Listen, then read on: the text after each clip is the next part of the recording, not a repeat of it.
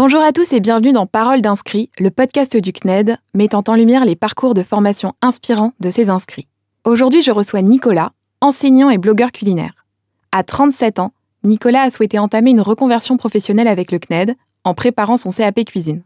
Aujourd'hui, il vient au micro du CNED pour raconter comment le CNED lui a permis de faire de sa passion son métier.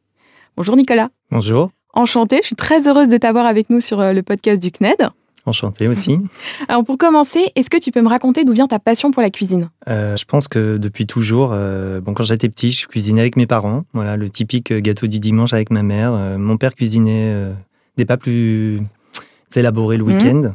Donc j'ai toujours vu mes parents cuisiner et je sais pas, quand j'étais au lycée, j'ai commencé à cuisiner, faire des trucs simples. Et je sais pas, euh, j'ai commencé à, à découper des recettes dans les magazines de ma mère, à Ouais. les garder dans un cahier et petit à petit à essayer d'en faire. Et puis en partant de chez eux, je me suis mis à cuisiner bah, pour euh, le quotidien. Et puis c'est devenu, euh, je sais pas, j'ai acheté des bouquins de cuisine, j'ai commencé à faire des recettes. Et c'est devenu ma passion. C'est Voilà. quoi ta spécialité? Si on vient chez toi, qu'est-ce qu'on peut manger de bon? Des légumes. Mhm. Je cuisine pas d'animaux, donc que des légumes. Je suis les saisons, c'est important pour moi. Et mon inspiration première, c'est la cuisine orientale, donc euh, israélienne, iranienne, libanaise surtout. Donc c'est quoi le houmous ton truc préféré? Est-ce qu'on peut manger un bon houmous chez toi Ouais. Avant d'être prof, est-ce que tu avais envisagé de faire de la cuisine un métier? Pas du tout. Euh, en fait, quand j'ai commencé mon métier de prof, euh, c'était vraiment ce que je voulais faire depuis toujours. Et je sais pas, l'idée de la cuisine, en fait, c'est avec le blog que c'est venu, l'histoire de vouloir faire de la cuisine euh, quelque chose de plus professionnel. Mais au départ, euh, non, non, pas du tout. Et d'ailleurs, pour être professeur, tu avais fait un parcours aussi avec le CNED, non? J'ai préparé mon concours euh, avec le CNED. Ok. Donc j'avais, euh, je sais pas, 20, 20, quelques années. Mhm. Parce que je n'avais pas été pris à l'école de formation euh, pour préparer le concours, donc je l'ai préparé par correspondance. D'accord, donc tu avais déjà eu une première expérience qui avait plutôt été positive avec le Très CNED. positif, j'avais trouvé ça super en fait. Je trouvais que les cours étaient super bien faits.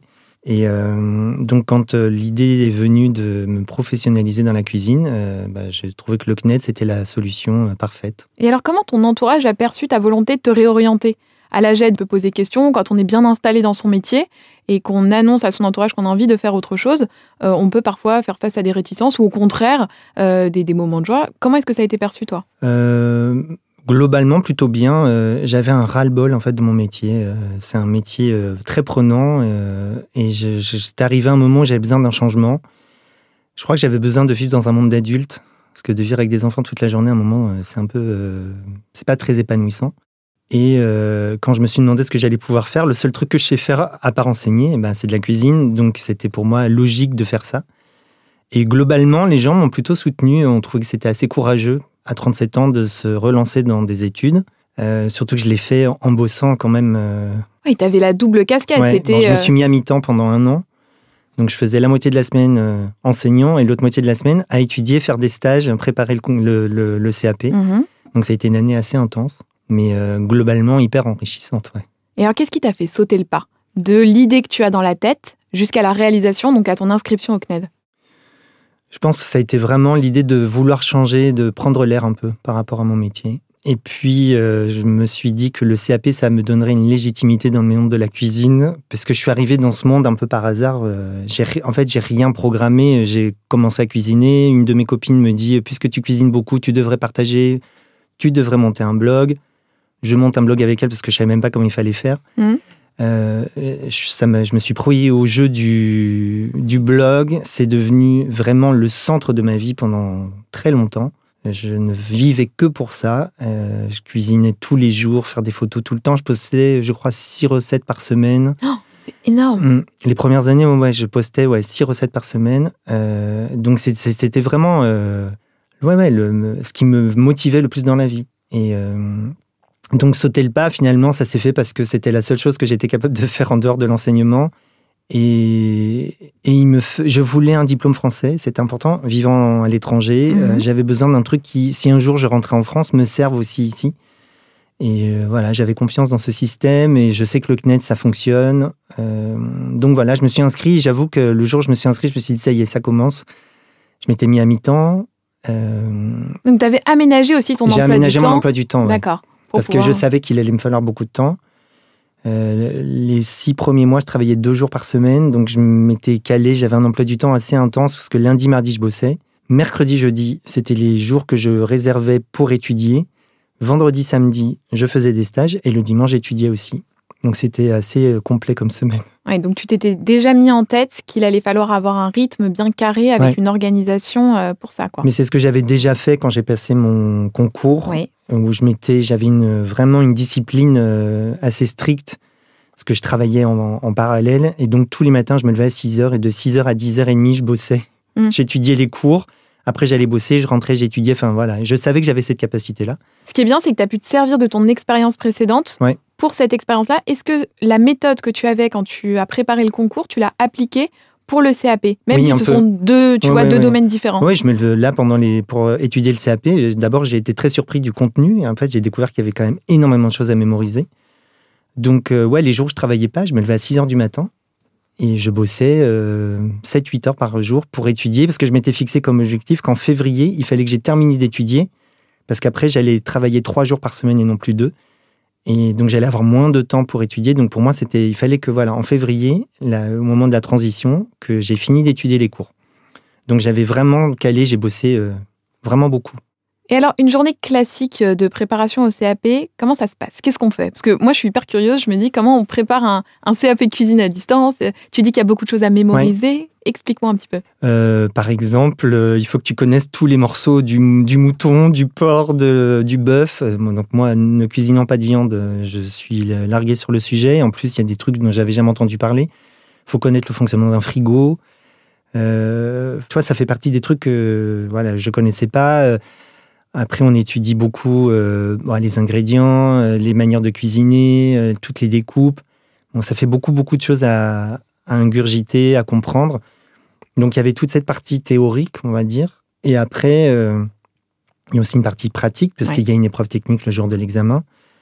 Et pour ça, euh, bon, on a des recettes, il y a des vidéos à regarder, il y a des techniques à mettre en place. Donc, euh, souvent, c'était le jeudi, j'invitais des copines à déjeuner et je faisais euh, journée cuisine euh, en respectant les, euh, les techniques du CAP. J'ai fait des stages aussi, qui m'ont beaucoup aidé, Donc, dans des restaurants? Ouais. D'accord. à Barcelone et à Paris. Et voilà, et je sais qu'à la fin, euh, j'avais trouvé un dernier stage, euh, je crois, de mars à mai. Et en fait, ça se passait pas très bien, donc j'ai arrêté. Et en fait, j'ai beaucoup plus bossé à la maison en suivant les vidéos du CNED. Donc, c'est quoi? Tu as une vidéo. Imaginons qu'on va prendre la recette de la mayonnaise. On va t'apprendre à Mhm. faire la mayonnaise. Donc, tu as la vidéo d'un prof qui te montre comment on fait la mayonnaise et toi, tu le refais chez toi. Ouais. Et comme tu as le support vidéo, tu peux voir euh, à quoi ça doit ressembler, la texture. C'est comme ça que ça se passe? Et puis, tu as, des fiches techniques aussi. Tu as une fiche hyper détaillée. Il faut peser tes ingrédients. Il y a le, comment dire, le pas à pas Mhm. qui est super bien expliqué. Et ces fiches techniques sont hyper importantes parce que le jour de l'examen, notamment, on te demande de compléter des fiches techniques sur certaines recettes de base. Donc, il faut, euh, tu vois, quand je te parlais de choses à mémoriser, il y a ça aussi. Ah. On te met des fiches à trous Mm. et tu dois les remplir Ouais. Comme dans le meilleur pâtissier, ils ont une épreuve comme ça. ça. C'est exactement ça, ouais. Ok, d'accord. Et alors, on reprend cette histoire de mayonnaise. Imaginons, tu fais ta mayonnaise, tu suis bien ce qu'il y a dans la vidéo, mais toi, ta mayonnaise, elle n'a pas monté ou alors elle est un peu grumeleuse. Comment tu fais dans ces cas-là? Est-ce que tu as des ressources qui sont mises à disposition par le CNED pour solutionner ton problème?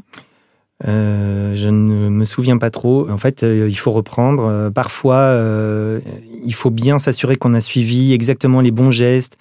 Parfois, il y a une histoire de température. Tu vois, par exemple, pour la mayonnaise, si les ingrédients sont pas tous à la même température, ça peut rater. Euh, et après, il faut faire, faire, faire. euh, tu vois, je me souviens, le truc pour moi qui était le plus galère, c'était lever des filets de poisson ou désosser des poulets, parce que ça, c'est un truc que je fais jamais. Et bah là, c'était beaucoup d'entraînement.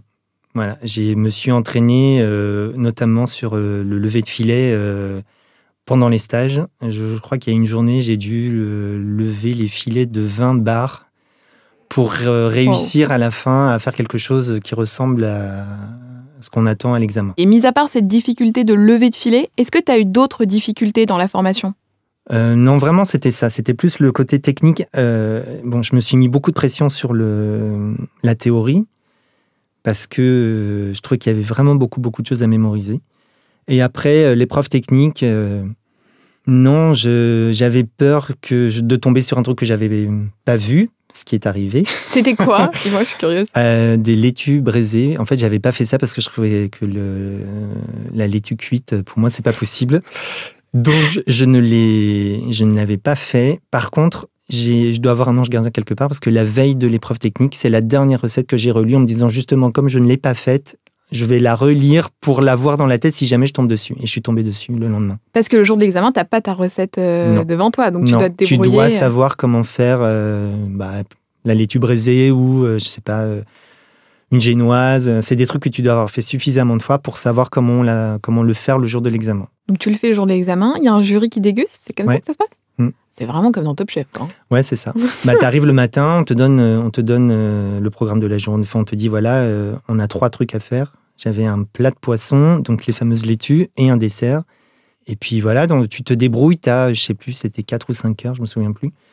Euh, et au bout du temps, euh, tu dois avoir fini tes préparations. Le jury déguste, mais toi, tu n'es pas là quand il déguste, mhm. parce que tu dois nettoyer ton plan de travail, tu dois voilà, remettre tout en état, parce que ça fait partie aussi de l'épreuve. Et après, on a un oral. On avait un plat à faire. Alors, je ne sais pas si c'est encore comme ça aujourd'hui, mais j'avais un plat à faire, une photo et envoyer une fiche technique d'une recette que j'avais créée. D'accord. Ok, d'accord. Et après, tu as un petit oral, un peu sur ton parcours et puis sur la recette que tu as, que as envoyée. Alors, si on revient euh, au CNED, quels sont pour toi les avantages à suivre une formation à distance avec le CNED Alors, pour moi, le premier, c'est que ça te permet d'avoir une vie à côté. C'est-à-dire qu'on ne peut pas forcément euh, s'arrêter pendant un an pour euh, reprendre des études. Moi, par exemple, c'était pas possible de m'arrêter, puisque si je m'arrête avec le contrat que j'ai euh, en tant qu'instit dans une école française à l'étranger, je perds mon poste. Donc, je peux pas m'arrêter mmh. pendant un an. J'aurais pu le faire en France, mais à l'étranger, c'est pas possible. Donc, pour moi, ça me permettait de continuer à travailler tout en étudiant. Ensuite, euh, bah, j'avais déjà l'expérience d'avoir passé un examen avec le CNED. Je savais que les cours étaient sérieux, que le contenu est, correspond exactement à l'examen on a des devoirs euh, type examen, les corrections sont hyper, euh, hyper claires. Enfin, j'avais confiance en fait dans ce système. je me serais pas vu préparer le SAP avec un autre organisme en fait. Pour moi, mmh. c'était clair que c'était celui-ci. Et effectivement, quand je suis arrivé le jour de l'examen, je me suis rendu compte par rapport à d'autres candidats, on était tous candidats libres. Les autres, je ne sais pas trop comment ils ont préparé leur examen, mais moi, je savais que j'étais prêt en fait, que tout ce qui avait, tout le contenu qui était dans les cours, était vraiment euh, préparé, enfin, était vraiment avec l'objectif du CAP, de te mettre en des bonnes conditions. Et bon, après, il faut avoir bossé, mais si tu as travaillé régulièrement et si tu t'impliques dans le truc, t'arrives, t'es prêt, quoi. Et les élèves dans l'école euh, dans laquelle tu enseignes, est-ce qu'ils étaient au courant que toi aussi, tu étais élève finalement, tu vois, de, dans ton autre vie? Comme ils ont 5 euh, ans, non, j'avoue que j'en ai pas trop parlé. Et puis cette année-là, j'étais tellement dans la préparation du CAP que j'ai un peu abandonné Mm. Euh, le côté école, euh, le côté prof. J'avais besoin de me projeter sur autre chose en fait. Tu as pu aussi échanger avec des gens qui étaient inscrits au CAP Alors oui, mais par hasard sur je ne sais plus quel réseau social, euh, j'ai rencontré une fille qui faisait en fait la même chose. On s'est rencontrés comme ça parce qu'on s'est rendu compte qu'on préparait le CAP cuisine en même temps. après, je sais pas ce qu'elle est devenue, mais ouais, ouais c'était marrant c'est bien de pouvoir aussi échanger un peu peut-être sur euh, les difficultés qu'on rencontre ou, euh, hmm. se donner des conseils Non, c'était même pas sur ça. C'était euh, moi, c'était juste marrant. On s'est souhaité bon courage au moment des épreuves, mais c'est pas aller plus loin que ça, non. Mais je sais pas. finalement, j'avais un soutien autour de moi, autant à Barcelone qu'à Paris, qui fait que je me suis senti soutenu et les difficultés, ben, j'en ai beaucoup parlé. J'ai un ami qui est restaurateur, donc il m'a permis de faire des stages dans son ah, restaurant. J'ai fait, euh, il m'a aidé. En fait, il avait son resto à Paris, mais il habite à Barcelone, donc on a fait des journées cuisine à Barcelone. Il m'a montré des trucs. Enfin, donc j'ai les difficultés, c'était plus technique que théorique. Et mais ça, j'ai eu de l'aide, ouais. Donc toujours aussi, tu pouvais trouver de l'aide euh, ailleurs dans la simple formation, aussi d'avoir tes amis, un mhm. soutien, et d'aller aussi, je pense qu'il y a une démarche qui est aussi d'aller chercher euh, la technique, d'aller chercher des conseils et de ne pas rester passif euh, dans tout ça. Quoi. Ouais, parce qu'en fait, le, bon, la part théorique, c'est facile. Ouais, tu as juste à travailler, mémoriser, voilà. La partie technique, c'est qu'il faut s'entraîner. Et mhm. pour t'entraîner, il faut quand même avoir un œil extérieur. ouais, de pas hésiter à les demander de... Bah, les stages, en fait, sont je me suis rendu compte au début, je pensais que les, stages étaient obligatoires et après je me suis rendu compte que non.